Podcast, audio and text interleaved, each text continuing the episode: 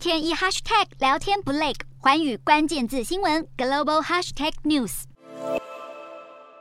在美俄双方交恶的情况之下，菲律宾前国防部长就表示，由于前总统杜特地担心可能会遭到美国制裁，因此在六月底卸任之前，批准取消购买十六架俄罗斯军用运输直升机的交易案。而这项军购案总额一百二十七亿披索，大约是六十八亿台币，而且头期款已经交付，因此目前不知道这笔钱能否拿回来。好，菲律宾多年来致力于。军队现代化虽然财政拮据，也是亚洲资金最不足的国家之一，但原本预计这批俄罗斯制造的直升机可以用在东南亚的战斗、搜救等行动上，也可以当做医疗直升机。但是杜特地担忧和俄罗斯做生意会遭到美国制裁，因此这一项军购案必须进入终止程序。而现在菲律宾军方官员也表示，俄方虽然有权上诉，但是菲律宾。